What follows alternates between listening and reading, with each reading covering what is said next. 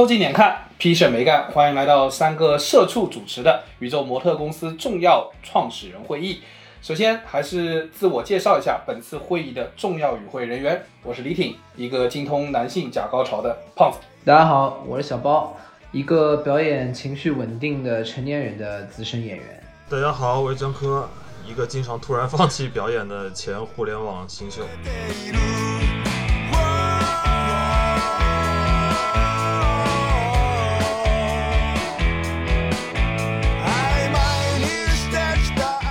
我们这期节目开始的时候，其实我就想跟大家说一个，就是我们现在是刚刚在录制的这个当下，其实是刚好是一个国庆的尾巴，而且这是我们经历疫情之后可能是最长的一个假期，对吧？一个放了八天，在国内的话，嗯，然后八天，很多人因为上半年本来办不了婚礼嘛，然后就突然一下就一大堆人开始蜂拥而至的一起去，对对对对，疯狂的堆积对，。然后我就看到这么一条新闻，他说，啊、每年黄金周假期来临之前，贵州毕节的雷先生总会统计一下近期要吃的酒，而今年的酒简直让他头疼。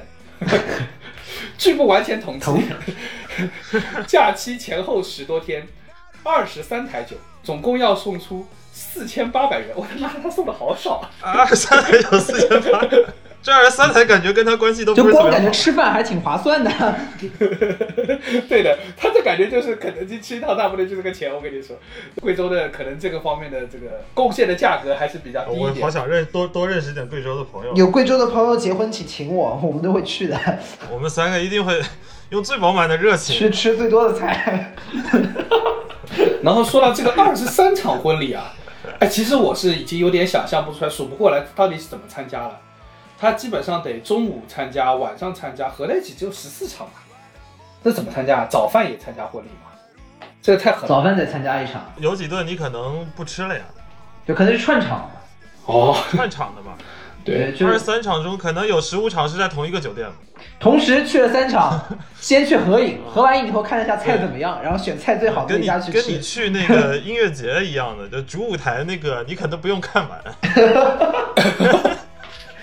大概就唱了那首你想听的歌之后啊，你就可以串到另外一好，个。换场换场。听到旁边还有人说你你你你要跳舞，我要跳舞，我就去了。好像这个这个国庆那个包家浩，你是不是也参加了很多啊？呃，我的感受啊，就是说这段这段时间，尤其是从九月底到十月初，真的参加了很多的婚礼。然后在疯狂参加的这个各种的婚礼的过程当中，就是最大的体验在于感觉自己是一个群演，在疯狂的参加各种 节目的录制，而且在主要是配合他们演出呀。疯狂的去各个地方去配合他们演出，然后就是也感觉非常的辛苦。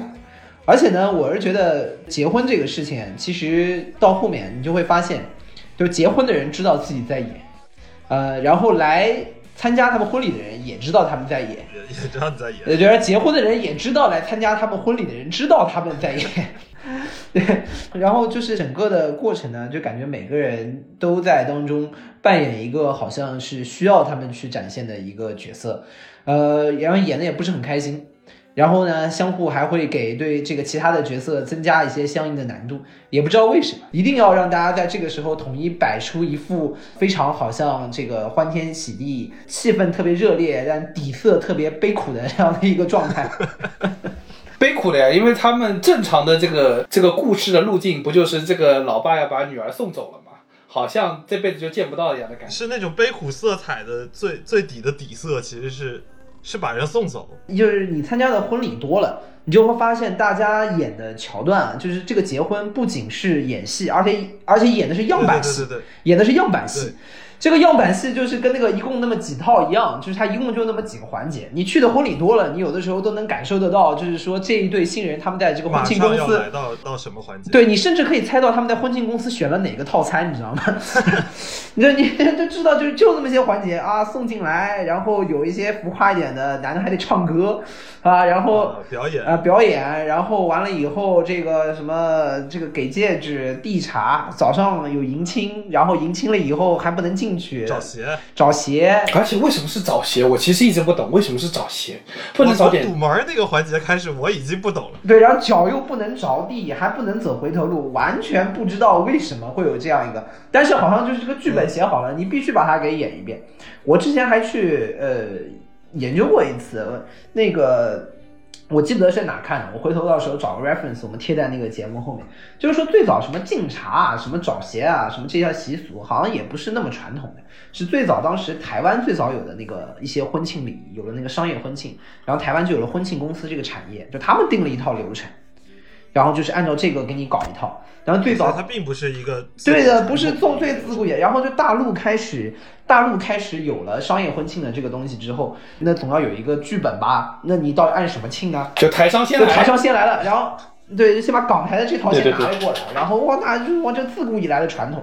你想，你爸妈结婚的时候好像也他妈没有找鞋啊，然 后为什么到你就要找鞋了呢？那会儿首先就没有酒店，都是露天的酒席，找什么鞋？我靠，真就被狗叼走了。你要你爸妈那个年代，如果是找鞋，那就说明那个鞋是真的找不到了。都是，这个就是一个非常迷惑的事情，就是大家在这个里面一定要去演，你知道吗？对对对对对，你你有很多时候他们所经历那个东西，在用用那个早上才剪出来那个十五分钟还是五分钟那个快剪，试图让你带入那个情境。哦，我觉得快剪以后应该肯定可以用一个 AI 的软件来把它给解决掉，因为他妈每次剪出来都差不多，以后一定会有一个一键快剪，把那个素材导自动生成，那自动生成抓 取他们现在也是罐头呀，就就是把那个罐头那个快剪快剪给你给你剪出来。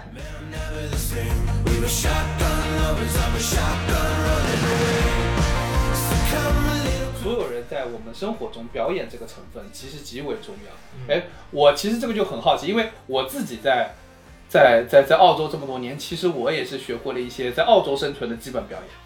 比如说啊，我举个例子啊，比如说，你知道，就是澳洲的中年男人，不知道为什么啊，我觉得可能可能可能白人都有这个特征，就是跟你握手的时候会特别特别的重，然后懂了嘛，懂王，以至于，呃，对对对对，对懂王不就是这样吗对，川普在还得往后抽一下，安倍差点拉过去 对，然后我会觉得，就是如果在澳洲，要我我我跟别人握手，如果也显得特别重，是不是也显得我很 local，对吧？我其实并不懂为什么，而且我不知道要把别人手捏痛了到底是图什么目的，但是我就会把这件事情也继承起来，然后跟别人握手握得特别重。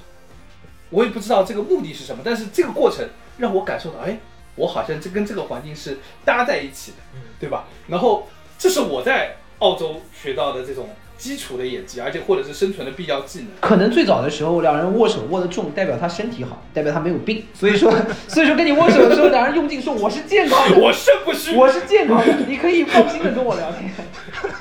我为什么那四天不能离开医院？对对对我血液里流淌的是 USA，不是 DNA。对，你看看我多有劲儿。对，但是我就不光是这个，而且你看我我们想到就是，比如说我们作为自诩文艺青年的那种状态的时候，你看不好看的书一定要看得津津有味啊。我就比如说。呃，我我第一次看那个毛姆的那个书的时候，看我第一次看的还不是六《月亮与六便士》，但是我第一次看到《月亮与六六便士》的时候，我其实我也觉得，我认真说，我不觉得那本书很好看，因为里面那个人在我看来非常 ridiculous。我我内心底觉得这个人很 ridiculous，他把啊老婆也啥都啥啥都不要了。对老婆这些都不要了，对吧？人家也跟包家浩一样是个券商，对不对？对吧？也不要了啊，通通不要了，通通不挺爷要了。今天冲的好最凶啊！后住到，最后住到别人家里去，对不对？把别人老婆睡了。也不要了，通通不要了，这是在我看来是个疯子呀！我不能理解呀！我不是这已经不是看地上六便士的原那个问题了，你看的天上不是月亮是陨石啊！但是问题是你跟别人说的时候，你还是要说月亮六便士是好看的呀，对吧？那不然怎么能证明你头上有月亮呢？对吧？所以说，我觉得生活中这种演技其实是时时刻刻都在发生。我基本上我人生中，反正我目前最大的一个课题就是女朋友当当女朋友问你说这个口红好不好看，你要用演技，肯定是在和人交往的过程当中。对，你要用演技，你是在跟人交往。对而且我刚才为什么我刚才要强调说，我们为什么要讨论演技？演技就是在你的根本的共情能力没有办法调动起来，或者说你需要理性来参与到这个活动中的时候，你就开始要用演技了。包括很多直男经常会受到的一个问题，就是这个口红好不好看。因为我们基本上我们的审美的底线啊，就就只知道这件衣服好不好看。当他问你口红好不好看的时候，我第一个问题是，这不就是红的吗？有区别的，有区别的。对很多口红，后来最近才发现，很多口红是橘色的。你要是到了橘色才能发现区别，那你他妈也没什么救了。对你，你基本上也是基本上也是快死了。我我之前有在想过，是不是需要写一套算法？因为口红这种东西啊，它是有色号的。基于这个色号，因为你卖的时候，你如果光说色号，只有女的能买，但是很很大一部分消费群体是直男要买给女朋友的。那这个时候呢，他就需要用一些具象化的表达告诉你说，这个是豆沙色，然后那个是什么斩男色。反正我至今为止没有被任何一款斩男色给斩到，但是他妈的我要搞不清楚这斩男色是个怎么回事，我大概会被我女朋友斩了。然后我每次就要分析，然后这时候就需要一个非常非常基本的技巧，叫做冷冷静的分析跟模糊的回复这两件事情。你有没有插一句？你不觉得“斩男色”这个词非常的奇特？就是女性把男性拿下叫斩男色，你把性别换一下。如果说我们有一个什么能女生特别喜欢包，然后男生说这买这个包就叫斩女包，那就那就完犊子了，那就完犊子了。哎，但是我你你现在这样有没有经验？我问你，就是那斩男色是大概什么样的红啊？我不知道啊，我 没法跟你形容啊。那那你我要能我要能搞得清楚，我还要演吗？那你怎么演的？我跟你讲，我的技巧是什么呀？就是说我不会去跟你分析这个口红是什么样的，因为只要我分析了，我这台戏必然要演砸。这个时候我就必须要融入一个新的元素，叫做季节。就是说这个这个口红在你身上是好看的，但是马上秋天要到了，它它是一个不适合秋天的颜色。哦你要把这件事情做的尽量的抽象，哦哦高级了，这个真的高级这。台戏你才能往下演，不然你没办法演。而且我我一直说到整男色啊，回来我一直很奇怪的一件事情，就是在在如此强调女性独立、独立女性的一个社会，为什么还要把一个消费品做的这么的物化？因为所有女生说我涂口红和穿的好看，不是为了让男生开心，这个事情我是认同的。那你这时候你砍我干嘛呢？就是非要把你给斩了。这个逻辑，这个逻辑是合理的呀。我斩了你，但是你得不到我，对吧？那个 那也行吧我我并没有让你开心，我让你难过。那也 行吧。就是你想江江哥一个就是天气很好，走在出出门走在外面，走在在路上突然就有一个女的掏出了个口红涂上，就把他斩了。啊，而且我，但我我跟你说，我觉得江科这个方法真的很好用。比如说，女朋友问你这条裙子好不好看，你也可以很很文艺的回答，好看，但不适合夏天的你。有时候这个戏啊，就是你不能光你自己一个人演，你自己一个人演的话呢，缺少了情侣之间这种小互动，对你们以后的感情是有伤害的。这个时候你要给他，你要把他也带入进来，带到这场戏里，你会问他说：“哎，这裙子挺好看的，但是你可能你现在的上衣没有东西可以跟他搭，那我们是不是要哎再去看点衣服啊？就甭在这儿看了，你现在也没什么衣服好搭的，对吧？我们待会儿再回来看嘛，你要找到好看衣服，我们再搭起来。然后期待他在一会儿的游逛的途中忘掉这件事情，这是最终的目的。他大概率会忘掉这条裙子，你知道吗？turns me on. Rainbow mango tango spins my feel.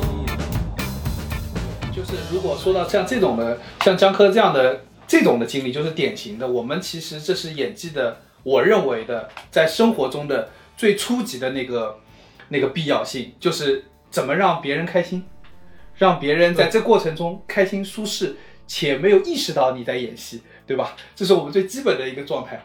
然后，其实我们所谓的沟通，我们在跟别人交流或者生活在这个社交环境中，其实这个第一目标是什么？第一目标是维持我们的互动能够进行下去，对不对？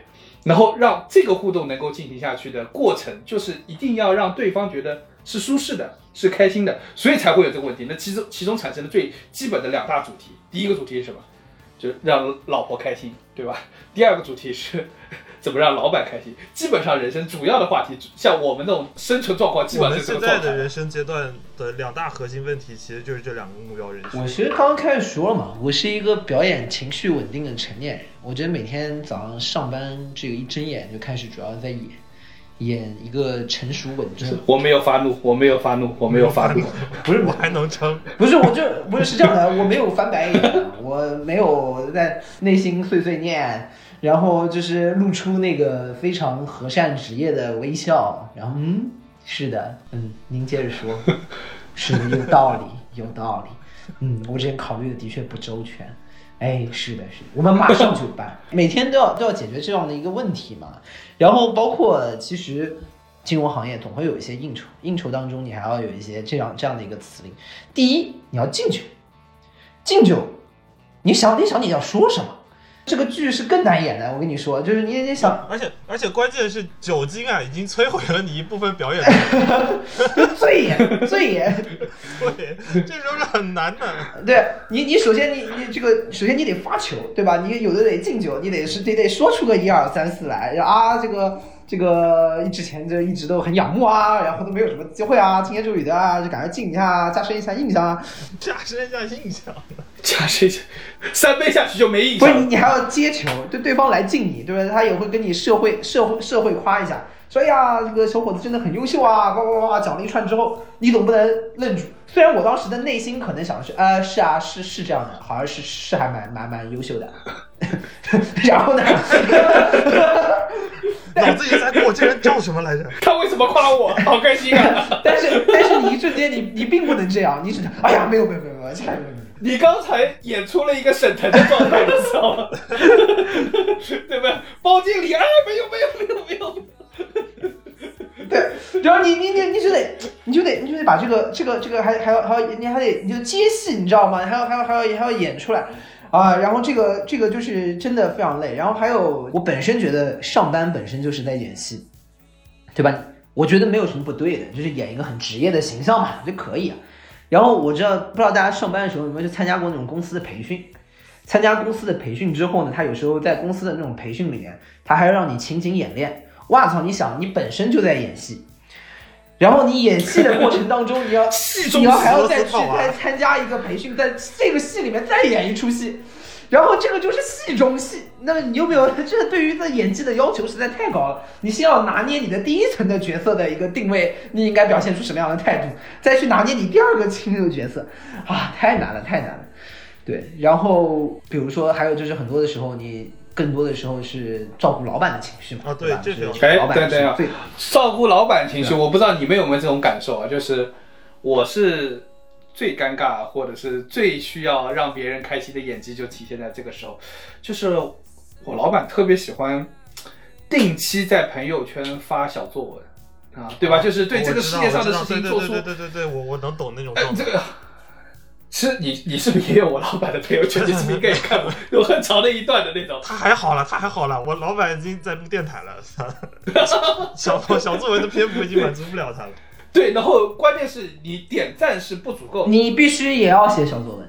就老板的小作文只是一个高考的作文题的题解，其实等待的是各位演员下面去发挥，把你的台词写出来。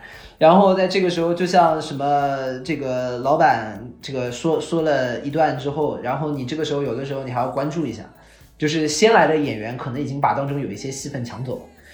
对，他已经 啊，他讲了一个方向，然后先来的演员已经 前两个段的中心思想已经被人总结出来了。我 我我干今天又起晚了，我操！对你一一瞬间是，我还没上车呢，然后呢，然后然后这个时候，这时候已经被选上，那你座位已经没有了。这车已经上三环了，我操！这个时候这个时候你就只好在后面去创造更多的更多的角色出来，就是说说这个虽然老板这个当中讲到了 A，但是又让我们想到了 B，然后你看了一下，我操，上面 B 也别说了，删掉。但是我觉得从 C 的角度看，也是有另外一番角度的。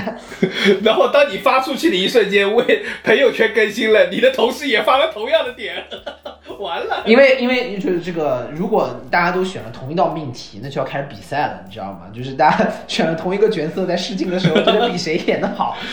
这个这这这个这个这个这个这个就很累。不过你你们你们这种状态，就就是说，呃包括其实大家都有啊，这个还是线上的，就是现场现场演，要现挂是最难的，现挂是最难的。现场太可怕了。我跟你说，现挂现挂是最难的。在会议室里头现挂，我之前有过，就是团队团建，团建了之后，然后就大家一起唱歌，唱歌了以后，我们领导是一个还比较潮的人，他就唱了刺猬的《白日梦》了，然后他当中就就就有有一句歌词就问我们，就是说唱一半，他突然说，首先首先是这样的，领导唱歌的时候，有的时候他会邀请你们跟着一起唱，但你显然知道副歌那肯定是领导唱的。那么，那么，那么在这个时候，你就把前面的 A 段给先给引好，对吧？然后呢，进入副歌的时候呢，大家要做的一个这个要演的角色呢，这个时候大家一定要摆正自己的态度，就是你这个时候不是说这个跟领导，就是说他是主唱 A，你是主唱 B 你们大家一定要摆正自己你是那个和声团。你看那个和声团，就是在舞台后面会扭扭扭打着响指的，对吧？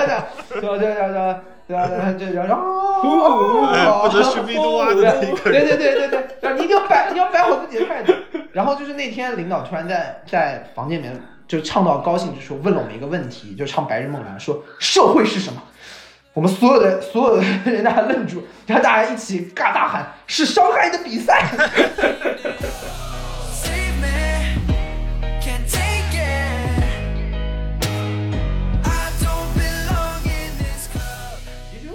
说说到表演啊，其实大家应该可以就是可以给大家科普几个这个表演的体系，就是说我们之前应该大家都听过一个叫做这个表演的三大体系。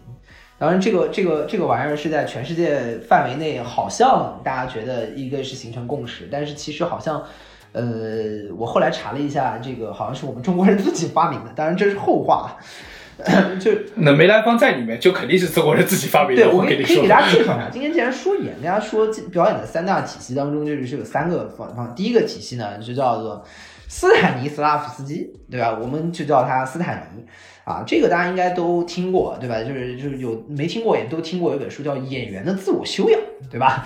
这个应该就周星驰，啊，对。周星驰的嫖资，对对啊，这这个大家应该都看过。就这个人讲的一个就是这是第一种演，就叫做体验体验派。它核心呢，我说简单点，就是相信你演的就是你自己。他演的时候就是要求这个演员要完全进入这个角色，相信你就是这个角色，对吧？你在这个角色当中，你是个瘸子，你就要之前先把自己腿敲瘸了，你让他体验一下；是个盲人，你就要把自己眼盲起来的。就你要相信你演的就是就是第一种，就是斯坦尼。对吧？然后我觉得这个呢，就像刚刚江科讲的，就是在爱情上的表演当中，我觉得更多的像是斯坦尼的这个方向，你得信，你得信，你你得你得你得投入，你得相信你就是你，对吧？这第二种有个体系呢，叫布莱希特。布莱希特这个体系呢，这个我们暂且说这个三大体系当中，它核心讲的点呢叫做驾驭角色，它不是说体育体验角色、相信角色，他这个驾驭角色呢，供大家参考的一个点呢，就是说你要知道你在演，以及你要让你的观众知道你在演。所以说，他这个时候布莱斯特的剧里面经常会有那种打破第四道墙的，就是他会在不仅是这个角色里面，他可能还会跳出这个角色跟观众对话。就打个比方，那个纸牌屋，大家看纸牌屋的时候，那个 President Underwood，对吧？他他经常干的事情就是夏目总统，他会突然对着镜头说话，对对吧？说说，哎，呃，跟跟跟你讲一段。但我觉得这个演呢，就给大家参考一下，这种演法比较像工作项的演法，就是说你在演，但你也要让对方知道你在演，因为你让对方知道你在演，显得你更更加的投入，对吧？然后这是一种，然后第三种呢，就是梅兰芳。当然，这个就会更玄玄乎一点。其实布莱希特和梅兰芳都很难说是一个体系。呃，梅兰芳的特色呢叫写意，呃，城市化、古典化的一个戏剧，就是他要用一些非生活化的一些场景，把这个意境和象征放在舞台上，让你就感觉。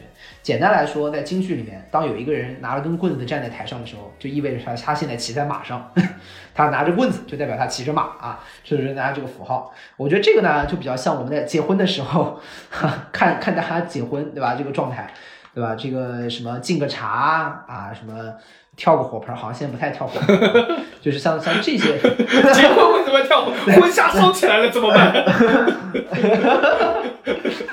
他就就是敬个茶，交换个戒指啊，然后对吧？就把这些意向表示出来，就好像这个两人和和美美、长长久久、多子多孙，对吧？就就是就是就是这个状态，就是这这是我们的三个体，是就是演的三个体。大家会发现啊，就是我们后面在各种演的过程当中，一共也就是在这个三个体系当中流转。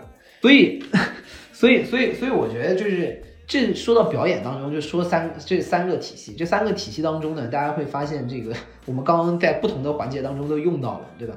就是有的时候演的比较斯坦尼，有的时候呢演的比较布莱希特，有的时候呢演的比较 梅兰芳实在没，得演，只能靠梅兰芳。就实在就拿根棍子，我觉得爱情里面最明显的状况就是我自己的一个感官。我有我有段时间在反思这个恋爱关系这件事情。其实我觉得他的那个呃斯坦尼的那个特征特别明显。为什么？比如说，女朋友给你发微信了，你没回。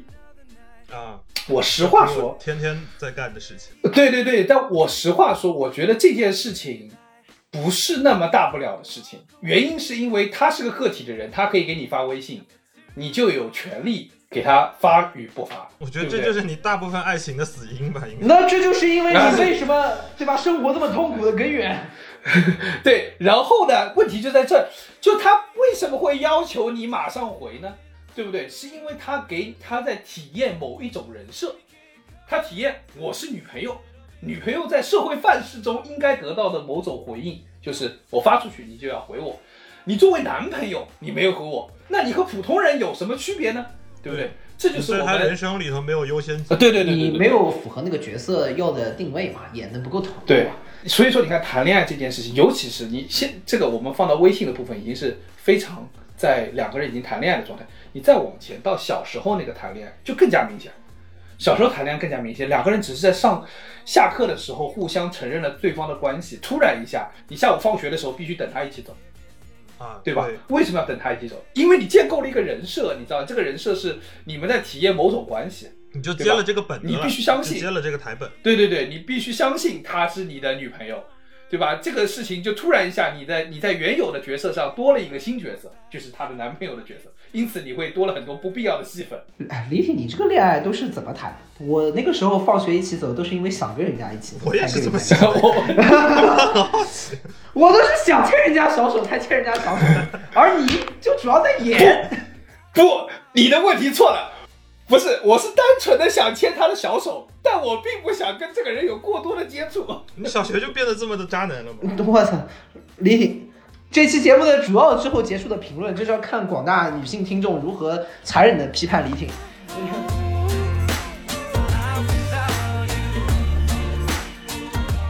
我觉得刚刚我们讲的这些，其实本质就还是一个，但我觉得这种我们这种演都是都是都是都是还是利他的，其实也不晚。当然利他可能后面这是是第一层，后面还是为了能够让自己更过得下去，那就是更多的还是让别人开心。我觉得这这个是我们刚刚讲讲来讲去核心都是这个。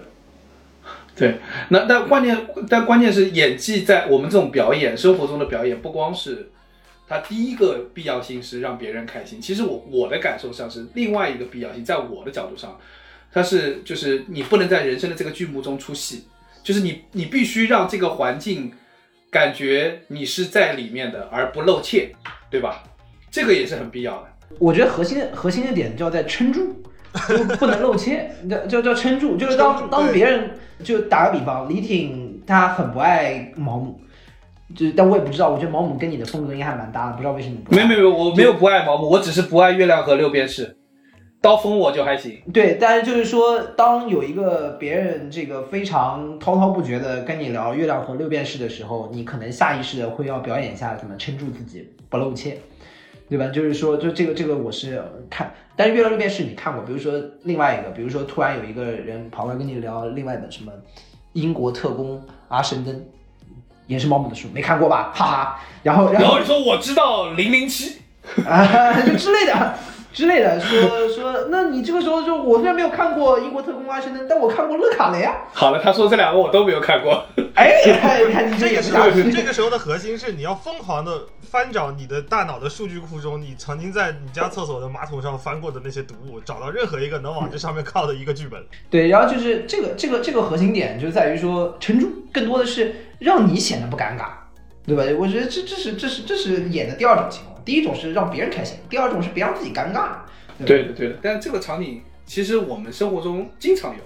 我最举个举举举个最明显的例子，就是面试，当问到一个你从来没有听过的话题，怎么办？怎么办？我面试很少，我没有这种感觉。但是，但是我觉得你江科，你肯定对吧？经历过多个互联网公司的历历练，还我还不是经历过多个互联网公司，我是每一个面试全是在转行，所以基本上基本上我被问到的所有的问题肯定都是不知道的，所以这个时候有两个有两个事情很重要。第一个事情就是像你刚才说的，就是你可能要准备好现挂的准备，就是像一个乐队的主唱在在表演的时候忘词了怎么办？就 freestyle，就开始把你眼前能看到、能想到的所有事情都都忘词了不是把麦克风朝着下面说，来，大家跟我一起唱。对的，这是面试啊，老师。面试好像不太能这样。面试你突然不知道的时候，突然把麦给面试官，对，面试官问你说你对于这个我们这个业务有什么了解，然后你把麦交给面试官。但是有一个很重要的事情啊，可可能跟那个 freestyle 稍微有点没关系，但是非常重要。是我后来发现，我们经常在说你要去一个互联网公司，尤其是互联网大厂，你要进到面试官面试那一关的前提是你要找一个老师来帮你内推。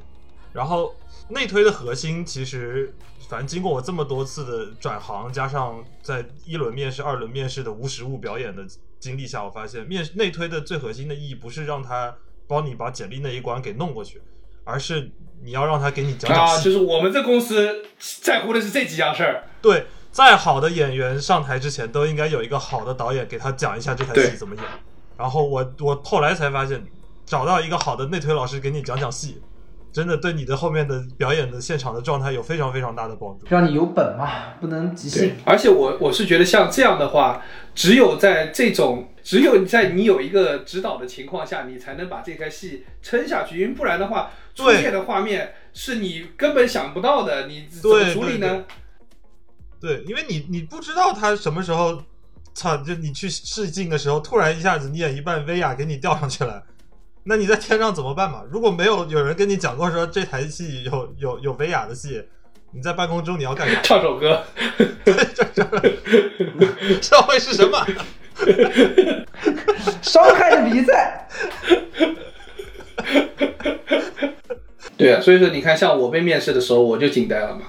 我面阿里的时候，我们做的那个活动是跟阿里合作的，跟你一样嘛，也是跟阿里合作过的活动嘛。他问的问题是什么？他说这个活动你觉得最难的部分是什么？我我跟他我跟他说，阿里的要求太多了。他们你们怎么有这么多部门，会有这么多不同的奇怪？你们能不能自己先沟通好啊，然后再跟我说？我跟你说，我们这个节目啊，就是李挺跟阿里的一百零一个过节。对，李李挺主要就是想通过这档节目，把自己成功的在腾讯找到一个工 作，字节也可以，字节也可以，字节也可以。就是通过自己对阿里的这个各种的吐槽，然后呢，能成功的能够投诚。哦，说到这个，说到这个，有一个有一个很重要的一个一个事情啊，就是我们之前也也不算很重要，但也算是跟各位如果有志于加入大厂的老朋友们提个醒，因为其实很多国内的大的互联网公司，是正规的互联网公司都有内推奖的。也就是说，比如我要是内推了李挺进到我推成功了也有钱拿，是吧？啊、我是会拿到一笔钱的，这笔钱可能跟你的职位的收入是挂钩的，所以说嗯你去大厂之前，你就可以去搜有没有内推码，就有点像是你在点外卖之前，你先去搜一下红包，你一定至少能够搜到两块钱。然后你去搜到以后呢，你就去找那些你觉得他应该讲戏特别有戏的一个一个导演，让他给你讲讲戏。他们一般都是会很热情的，会会尽量能帮都会帮你的，因为对于他们来讲这是一个双赢的局面嘛，把你推进去了，然后他也能拿到一笔钱。嗯这是一个，并不是一个说只有我我能解决的，我或者只有我遇到的一个问题。我觉得讲戏这件事情在面试的时候是非常重要的。对，而且就是讲了戏之后，关键是你在里面如果遇到不同的问题，你不能，你你露不了怯了嘛，对吧？就是护住了一个下限，，还是我们刚才说的，护住自己的下限。嗯对。但是我觉得，这尤其就哪怕在面试这一个场景内，我觉得有个这个重要的特征，就是这个场景内，我们不光是能够护住自己的下限，还能撑自己的上限，对吧？对，就是把自己整个。其实你也你带了五个人，但这五个人你也没给他们布置过什么任务，但是你要跟他们，你跟大家吹嘘一通，说你跟这个五个人发生了怎么样的关系，如何培养团队。今天今天我就被别人要求了，他跟我说我我只说我带了团队这件事情太空了，我需要跟大家讲我怎么带团队，树立了怎么样的精神，用什么样的模式，我呆了怎么办呢？说实话，我们三个人都是打辩论出身的，就是打辩论的核心的点就在于叫做让评委觉得自己很懂的样子。我觉得这就是辩论的核心。其实你懂个屁的。对，就你打比方，你说我们经常以前打辩论、搞打比赛的时候，讨论什么台湾什么第四核电站核四啊、对啊，什么什什么核电站怎么运转？大概我们一共就研究了这个东西，研究了两个星期，然后看的呢也都是一些二手的材料啊、真的完成这个这个外文的期刊，大概整个队伍就搞了一个这个新新同学在那研究了一篇两篇，对吧？但是上场你讲的就跟真的一样啊，说这个东西怎么能商业运转呢？它当中有能防什么什么这个型的地震，那那个型的地震我操！你连你家电费都不知道去哪里交，你在那边我到现在都还很记得很多细节。那个核反应发那个核反应堆，台湾第四核电站用的是叫做奇异公司的核反应堆，你记得吗？然后你知道奇异公司是哪家公司吗？我哪知道 通用电气奇异啊？是吗？对，是那个通用电器在台湾的翻译叫奇异，因为它而且这个我说实话，就是现在我觉得有这个方面的集大成者啊，就是川普啊，懂王，懂王没人比我更懂王，没人比我更懂。你拿的都是假资料，fake 对，没人比我更懂税收，我一分税都没有交。只有我最懂，你知道吗？靠演，就靠这个靠懂。你看，这说明还是有很强的正向价值的。川普，对不对？靠撑场面，都把自己撑成了美只要场面撑得住对不，对？美国总统不是梦。然后我觉得这个就就这是一个非常重要的演的场景啊。而且我跟你说，就是像像川普这样的，这样就是他在每一个点上都撑住。你实话说，你的撑的多了。这个社会上的人也没空一个个去戳破你，你知道吗？就还是会形成一种你的确只懂得还要只要你真的不少演的够入戏，所有人都会被你弄到这台戏里。是是这样，只要你自己不觉得尴尬，永远尴尬的是对方。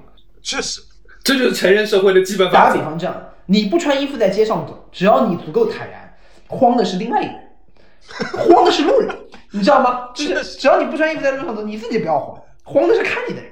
所以这个跟这个道理是一样的，只要你演的够投入，他的眼神只要稍微有一点不对劲，你就会觉得这个人人性出问题。，你就觉得你这个人想什么？对，你是不是在 judge 我对于我身体的支配权？而且，所以说回过头来说，我们尤其像实话说，川普这种恶劣的例子中，其实我们其实也能得到一点点的这个讯息，就是表演的成分在很多时候，甚至在现在这个时代已经有点变化了。就是以往的时代，可能呃你的你的曝光没有那么多，你的场景没有那么多，你看他你说，你看他这个过程就是标准的体验派，对，因为川普自己都相信自己是是懂的，他体验的非常成功。斯坦尼康不对，斯坦尼斯坦尼康是那个 稳定器赛你康是那个玩意儿，你他妈的露露怯露的太多了。今天你演的非常的失败，今天你演的非常的失败。书嘛书嘛一本没一本都没看过，人嘛人嘛不认识。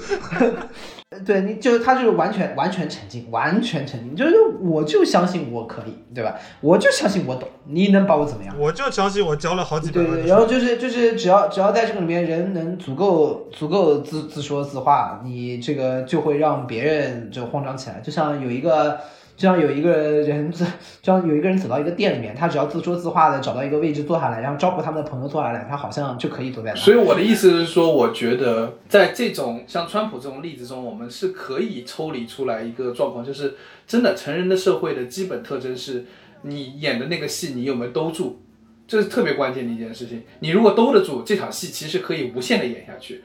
而且我们其实很多时候，我觉得这个这也是一个自己成长过程中的一个一个自我的一个开解，就是我我自己会觉得，小时候会特别抗拒。抗拒扮演某个角色，对对对对对，小时候会特别抗拒说我我要把这个场面撑起来，我不是这样的人，我就是 keep it real，对不对？对啊，然后，嗯但是长大了之后，发现你其实有些角色是你需要去扮演的，你不得不去扮演的，而且你只有扮演了，对你来说才是更好。就是我们不断的在加深这个人社会性的认知嘛。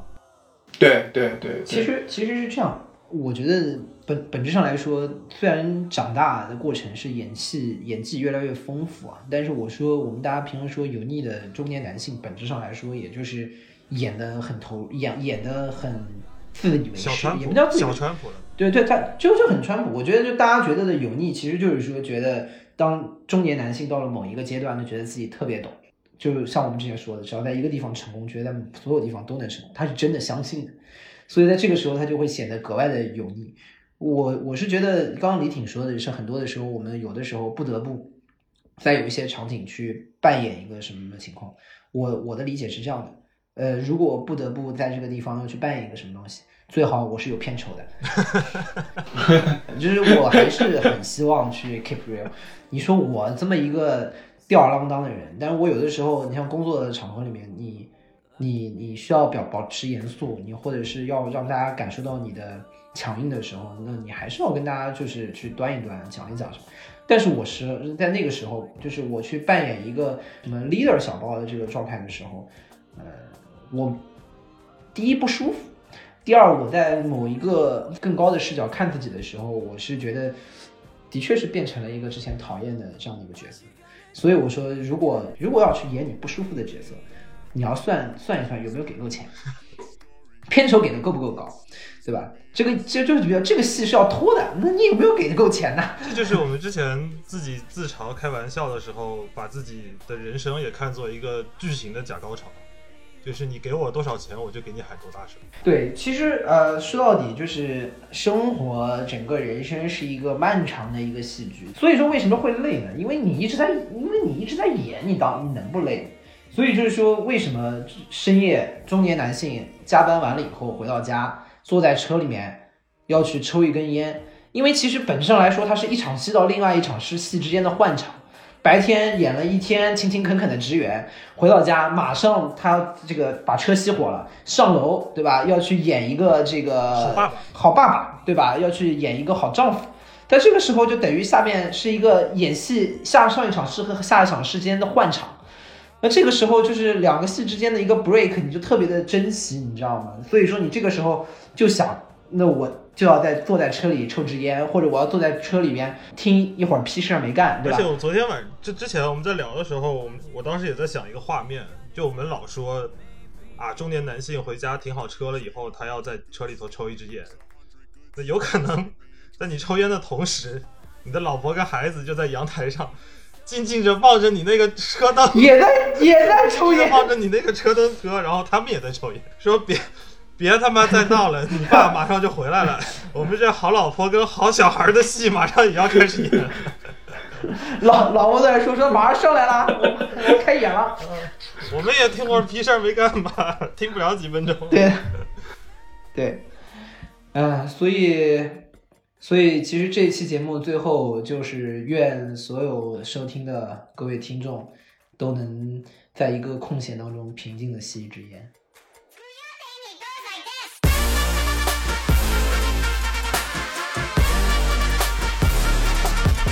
以上就是本期屁事没干的全部内容，感谢各位的与会。更多需要你凑近点看的内容，你可以在微信搜索“屁事没干”，关注我们的公众号，在微博搜索“宇宙模特公司 UMC”，宇宙模特公司 UMC，你可能在未来看到更多神秘的内容。也欢迎你给我们留言投稿，当然我们也不一定会采用。以上。Stories, a hundred good stories make me interesting at parties. Yeah, no, I ain't scared of you. No, I